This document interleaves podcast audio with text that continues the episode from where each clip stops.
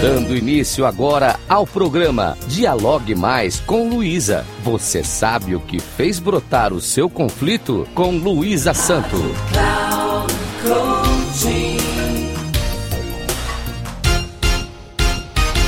Olá, ouvintes da Rádio Cloud Coaching. Sou Luísa Santo, especialista em conflitos pessoais e interpessoais.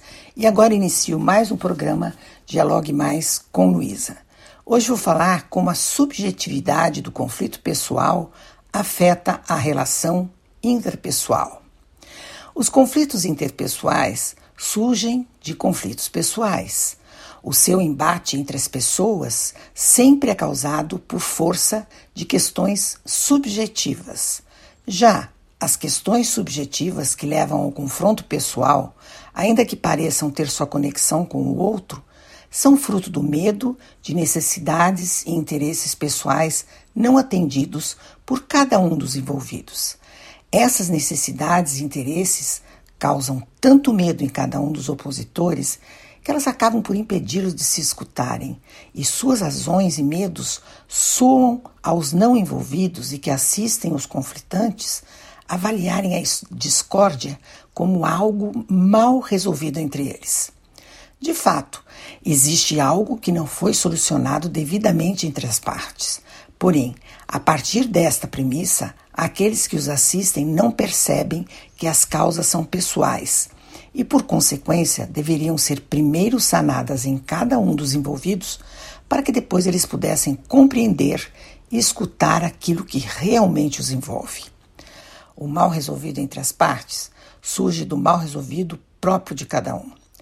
Ao se resolver a questão pessoal, eles passam a ver o assunto entre eles de forma mais racional e lógica.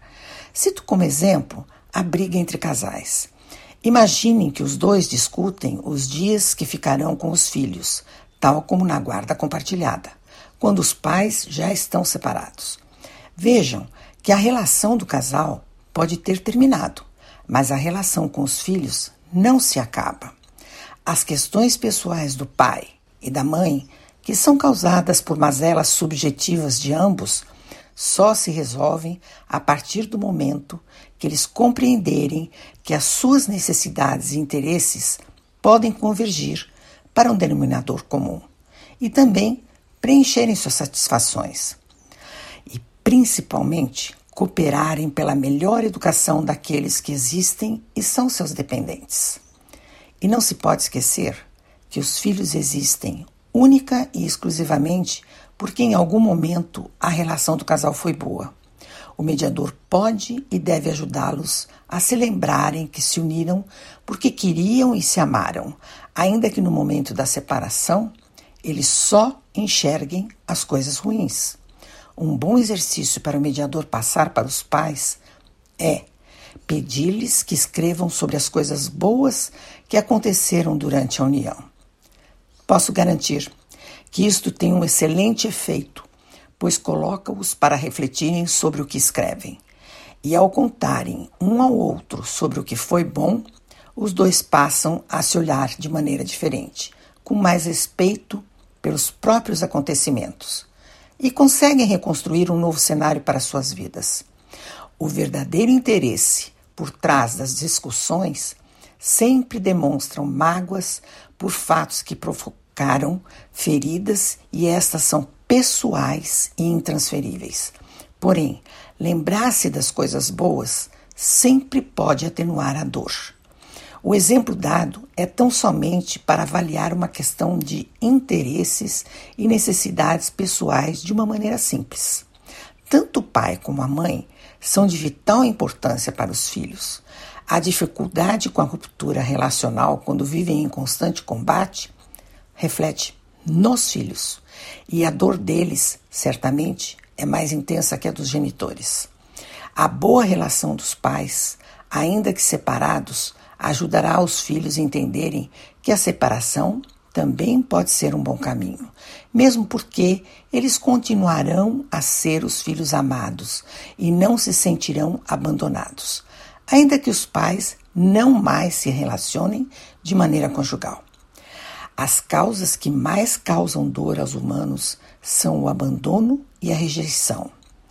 Há uma frase de Mário Quintana que diz: O que mata um jardim não é o abandono.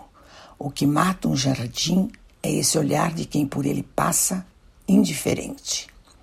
Vejam a família como seu jardim.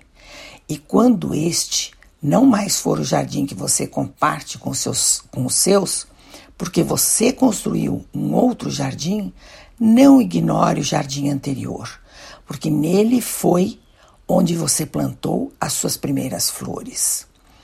Agradeço aos ouvintes da Rádio Cloud Coach e informo que, caso queiram dialogar comigo, o meu Instagram é luisasanto3637. Até o próximo.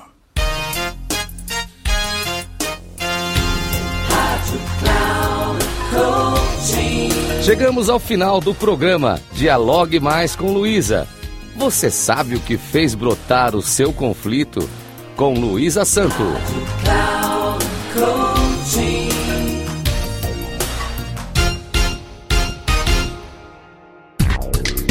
Ligue. Dialogue mais com Luísa. Você sabe o que fez brotar o seu conflito? Com Luísa Santo, sempre às quartas-feiras, às duas da tarde, com reprise na quinta às 17 horas e na sexta às 13 horas, aqui na Rádio Cloud Coaching Acesse nosso site radio.cloudcoaching.com.br e baixe nosso aplicativo.